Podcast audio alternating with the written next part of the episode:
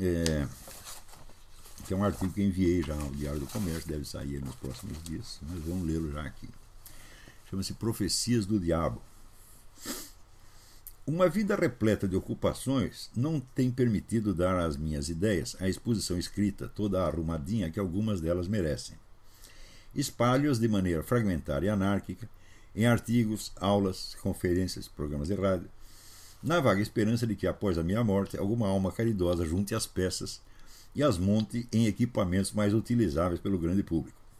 Uma delas, uma dessas ideias, é a do poder imanente dos significados embutidos nos símbolos históricos.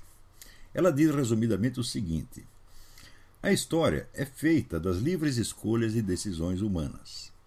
Mas, quando os homens se deixam guiar por ideias e símbolos cujo integral significado lhes escapa no momento, esse significado invisível acaba por se manifestar à plena luz do dia sob a forma de fatalidades históricas incontroláveis. Mesmo depois do fato consumado, existe ainda alguma dificuldade em perceber que já estavam enunciadas na formulação originária. Essa dificuldade emana do hábito moderno do pensamento metonímico, que concebe as propostas de ação tão somente por uma parte das suas qualidades autoproclamadas, sem sondar o sentido substantivo da ação planejada e, portanto, sem atinar com suas consequências inevitáveis. Eu vou dar, um exemplo agora, por exemplo, para a gente ver esse negócio gaysista. Os pessoal não, nós estamos fazendo isso para defender os direitos dos gays. Direitos que não existem ainda, mas que eles proclamam que já estão sendo violados. Como que um direito inexistente pode ser violado é uma coisa que me escapa, mas esse ilogismo faz parte da, da, da estratégia psicológica. Muito bem. Que se você aceita o casamento gay, você demoliu instantaneamente todo o direito de família. Hum? Se algum gay está pensando nisso, ele está com clara consciência nisso? Não, nenhum gaysista está com consciência clara disso. Mas quem bolou o negócio, quem bolou a estratégia, sabia perfeitamente. Quer dizer, você faz um plano do qual você proclama uma parte dos objetivos. Mas a parte mais profunda e inevitável fica escondida. Então, ao longo do tempo, as suas consequências se manifestam com uma precisão silogística absolutamente formidável. Por exemplo, o fato de que, num casamento gaysista, como eu já expliquei aqui, casamento gay, não existe definição de papéis conjugais. Se não existe definição de papéis conjugais, então qualquer relação humana com função sexual indefinida ou não declarada passa a ser casamento. Está entendendo? Isso quer dizer, por exemplo, que o número de pessoas envolvidas não importa. Pode ser um casamento entre 16 pessoas ou 35, tá certo? E também pode ser um casamento entre vários homens e várias mulheres, e assim por diante. Hum? Nada impede, por exemplo, como não há papéis sexuais definidos e não há elemento procriação, nada impede que um homem se case com seu filho ou com seu pai. Ou com a sua mãe. Tá então, é só aceitar o princípio do casamento gay, eu digo, a destruição, demolição completa do direito de família é automática. Ainda que ninguém a perceba na hora, com o tempo você vai ver, vai entrar um processo aqui, outro ali, outro ali, os juízes vão conceder coisas como já concedeu no Brasil, a, né, a reconhecer um casamento entre um homem e duas mulheres, e assim por diante. Isso é ine absolutamente inevitável. Se quando você demole o direito de família, você demoliu praticamente, vamos dizer, é a espinha dorsal da sociedade. Isso não vai poder ficar assim, daí vem o quê? Vem o Islã para botar ordem no negócio, porra. Hã? Essa que é a consequência. Se disser, Max Weber dizer que a história é o conjunto das consequências impremeditadas das ações humanas. Bom, impremeditada pela massa dos militantes, dos idiotas úteis, mas premeditado por alguém que entendia o processo. Isso que eu estou dizendo para você é algo que esses estrategistas desses movimentos entendem perfeitamente. Eu até entendo depois deles, né? Porque eu não vou ficar gastando meu tempo para ficar pensando maldade para fazer os, os, seres humanos, mas eles pensam, né? E pensam muito bem pensado, né? É, então, continuar. Na história sacra e profética, esses desenvolvimentos anunciam-se previamente de maneira nítida. O Antigo Testamento prevê com clareza o destino tormentoso dos judeus, e o Novo anuncia a autodecomposição da igreja, que hoje, diante dos nossos olhos, enche de temor as almas dos crentes atônitos. Está lá na Bíblia com um terço das estrelas cairá. As estrelas representam os bispos. um terço. Hum? Na verdade, para bagunçar a igreja inteira, não precisa nem cair um terço, basta cair um décimo já virou bagunça. É aquele princípio que eu falei para vocês. Quantos né, é, escrivão corrupto você precisa ter numa delegacia para bagunçar a delegacia? Basta um. Aí você já começa a sumir documento e tal, e o resto não funciona. Então, na igreja a profecia diz claramente: um terço vai cair, vai se vender para o outro lado. Né? E não está acontecendo? Claro, está acontecendo diante dos nossos olhos. Então, não há diferença entre o teor explícito e completo da profecia e o que acontece. Na profecia de Fátima, Nossa Senhora disse: em tal data, assim, assim, assim, vai estourar uma nova guerra. Isso será anunciado com uma semana de antecedência por um fenômeno estranho no céu. Apareceram, apareceu uma aurora boreal em Paris, uma semana antes de estourar a Segunda Guerra. Né? Daí veio a guerra exatamente como ela disse, e assim por diante. Na história profana, os símbolos vêm encobertos por densas camadas de confusão metonímica.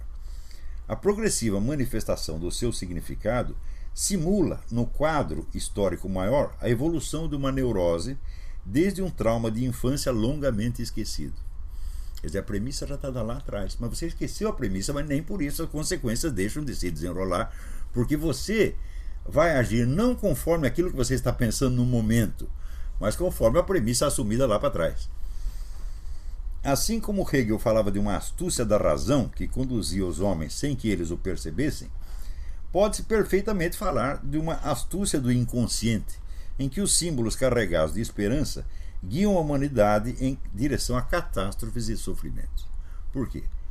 Esses símbolos da proposição são conhecidos pela esperança que eles manifestam, não pela sua mecânica, pela mecânica real do seu funcionamento. E quando tudo dá errado, desemboca em catástrofe, muitas pessoas podem dizer: ah, nós fomos traídos. Eu digo: você não foi traído. É? O que está se desenrolando diante dos seus olhos é a consequência inevitável das premissas que você já assumiu. Portanto, não houve traição alguma, houve uma coerência extraordinária.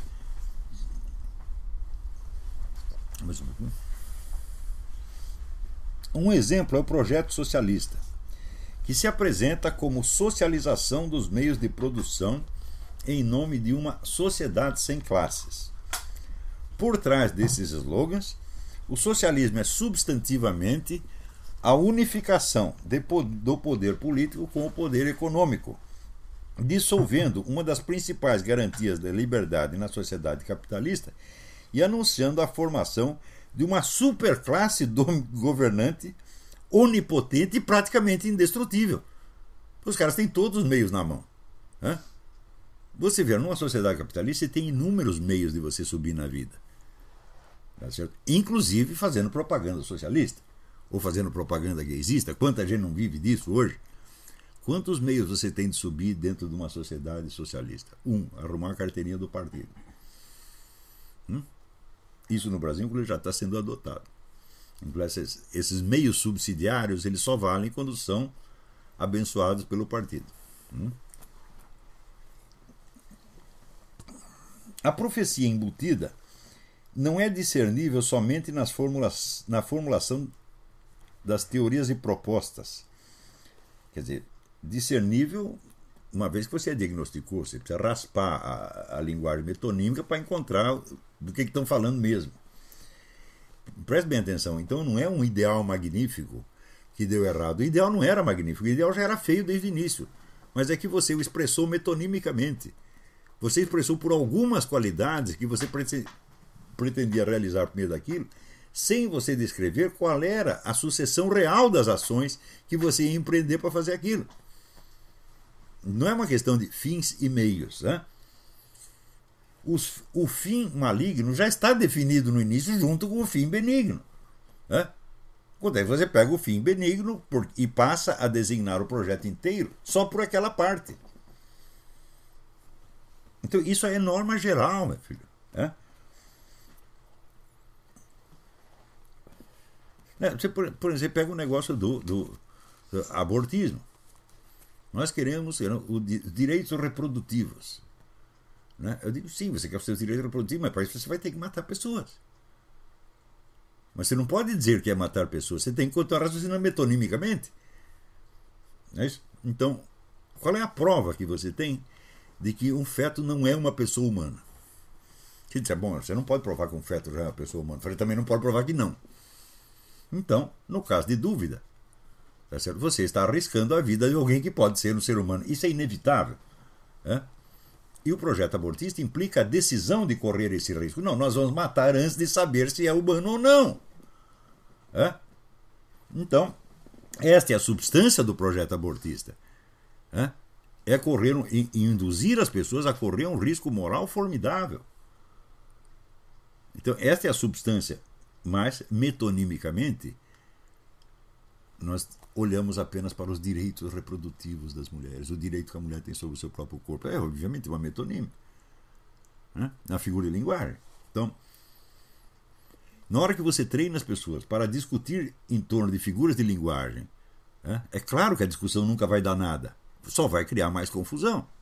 Por quê? Porque o objeto da discussão está ausente. Você está discutindo uma coisa, mas você proíbe que a coisa entre na sala. Fala, nós vamos discutir somente aqui as suas qualidades verbais. Você mesma sai, sai para lá. Tá certo? É claro que isto produz loucura. Esses dias saiu um artigo do David Coppelia no World dele, falando da epidemia de loucura que está tendo nos Estados Unidos. Quer dizer, o número de casos de demência, suicídio, etc., tá nos últimos cinco anos, graças ao Obama. Né? O que, que cria isto? Quer dizer, a atmosfera geral de mentira, de falsidade, de hipocrisia deixa as pessoas completamente desorientadas, elas não sabem mais o que é verdade e o que é erro. E entram em estado de desespero. Né? Então, eu até botei lá no artigo sugerir, seu Cupélia, por favor, leia o livro Snapping. Snapping é esse barulho aqui, não, não tem tradução em português, né? É um livro que foi publicado nos anos 80. A autora se chama-se Flo Conway. Flo Conway e Jim Siegelman. E o, o título inteiro é, é Snapping, America's Epidemic of Sudden Personality Changes. A epidemia americana de súbitas mutações de personalidade. E ela estuda é, pessoas que entraram em seitas tipo Rajneesh, Moon, etc., e se submeteram a exercício e práticas psíquicas destrutivas que mudaram sua personalidade até ponto que elas mesmas não se reconheciam mais. É? É, e eles chamaram esse quadro psicose informática.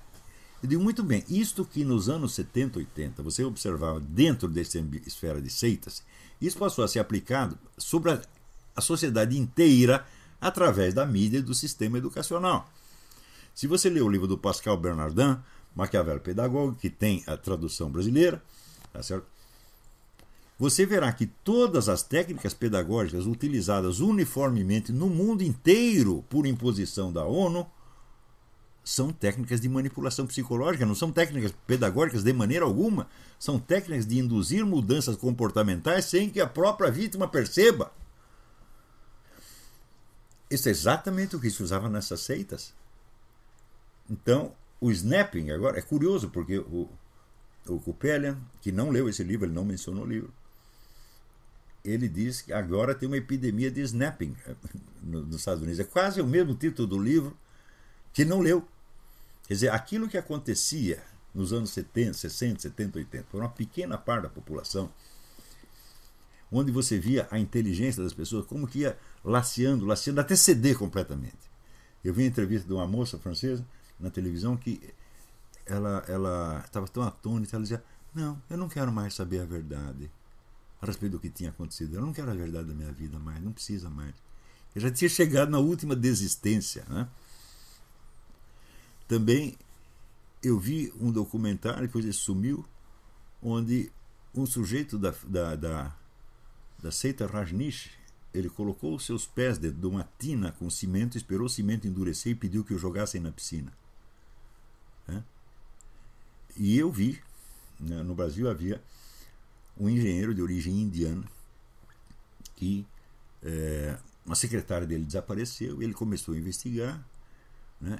Uma vez ele viu a secretária no meio da rua com um bando de, de, de jovens gritando, cantando, etc. Ele quis saber o que era e descobriu que era a tal da seita Love Family, ou Meninos de Deus.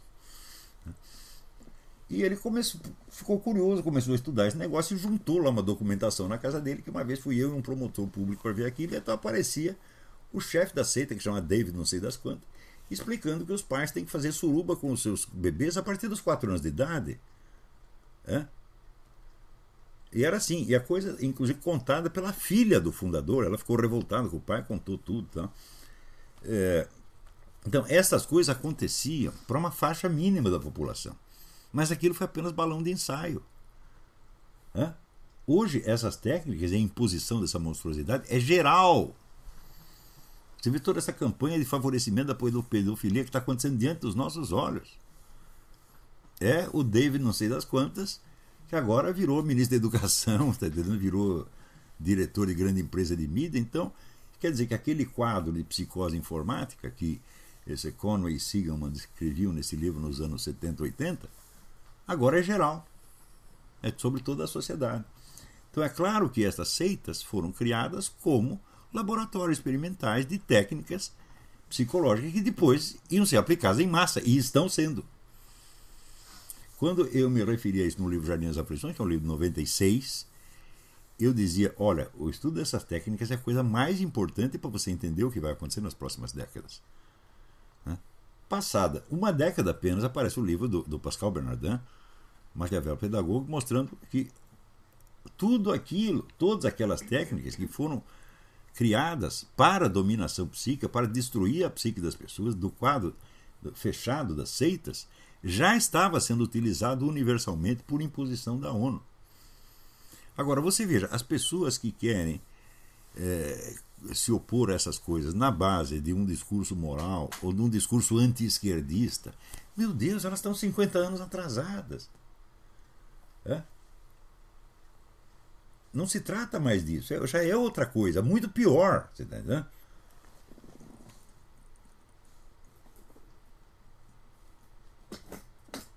Então, a velha regra do Sun Tzu, conhece o teu inimigo, eu digo, bom, parece que o pessoal conservador, cristão, etc., quer fazer o anti-Sun Tzu, não conheça o seu inimigo. Né? Dê tiro no escuro. É o que eles estão fazendo. Todo o pessoal está fazendo isso. Todo o pessoal evangélico, católico, só, só dá tiro no escuro. Não sabe o que estão fazendo. Porque não tem, não tem um jeito de, Só tem dois jeitos de saber. Ou Deus revela a coisa para você, ou você vai ter que estudar. Ou as duas coisas. Não é isso? Mesmo quando dá revelação, alguma coisa você vai ter que estudar. Não é isso?